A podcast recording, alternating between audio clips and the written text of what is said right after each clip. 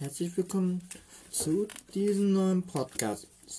Ich lese für euch heute die drei Fragezeichen Zeit der Bestie. Viel Spaß. Der Tod im Sand. Wahnsinn. Einfach Wahnsinn. Peter griff sich fassungslos an den Kopf. Habt ihr diesen gnadenlosen Schmetterlingsschlag gesehen? Er kam ja fast senkrecht hinter dem Netz wieder runter. Wahnsinn. Der Typ kann einfach abartig hochspringen. Bob zeigte auf den braunen, gebrannten Spieler, der sich eben mit seiner Partner abklatschte. Deswegen kommt er mit Hand so gut überall den Ball. Ja, wie ein Flummi. Peter hatte sich noch immer nicht beruhigt. Der muss Sprungfedern in den Beinen haben. Jetzt wird's eng für die Brasilianer. Die sind fertig. Peter nickte zuversichtlich. Entschuldigung. Wirst du schon sehen, die kommen nicht mehr zurück. Justus folgte dem Treiben auf dem sandigen Spielfeld genauso wenig wie der Unterhaltung seiner beiden Freunde. Ihm war einfach nur heiß unsäglich heiß. Die Bilder und Farben verschwammen allmählich vor seinen Augen, und er glaubte förmlich riechen zu können, wie die Sonne seine, Hut, seine Haut verbrannte.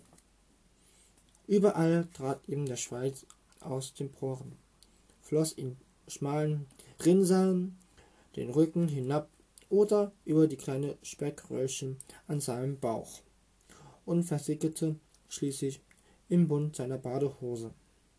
Und außerdem hatte, war es eben hier viel zu eng und zu laut. Hunderte halbnackter Körper saßen die gedrängt hinter der Absperrung im Sand und brüllten sich die Seele aus dem Leib, um ihre Favoriten anzufeuern. Und weil alle der Stars dieser Beachvolleyball-Weltmeisterschaft möglichst nah sein wollen, wollten, quetschten sie sich immer weiter nach vorn und schob sich dabei mehr und mehr zusammen. Wie Ölsardinen, dachte der erste Detektiv. Nur dass Ölsardinen nicht so schreien. Und ein nicht dauernd anrempeln, fauchte er plötzlich und drehte sich um. Dort hatte sich ihm gerade zum wiederholten Male ein Knie schmerzhaft in den Rücken gebohrt. 19 zu 12. Der Besitzer des aufdringlichen Knies strahlte Justus begeistert an. Noch zwei Punkte und wir sind eine Runde weiter. Das ist zwar sehr erfreulich, erwiderte Justus gereizt. Aber an der Schulter. Die beiden Brasilianer nehmen ihr letztes Timeout. Bitte? Justus dreht sich wieder herum. Verdammt, fuhr Justus Hintermann auf und rammte ihm noch einmal sein Knie in den Rücken. Die Kerle wollen uns aus dem Rhythmus bringen. Justus stöhnte entnervt und verdrehte die Augen.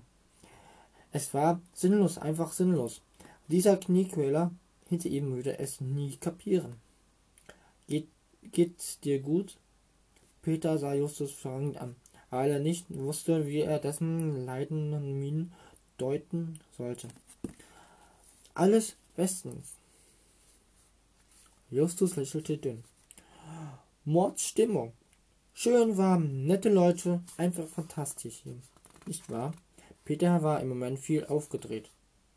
Um den ironischen Unterton in Justus Stimme zu bemerken.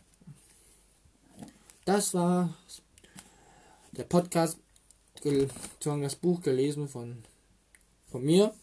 Die drei Fragezeichen, Zeit der Besten. Kapitel 1. Kapitel 2 jetzt bald wieder. Und euch noch einen schönen Tag und viel Spaß damit. Ciao, ciao.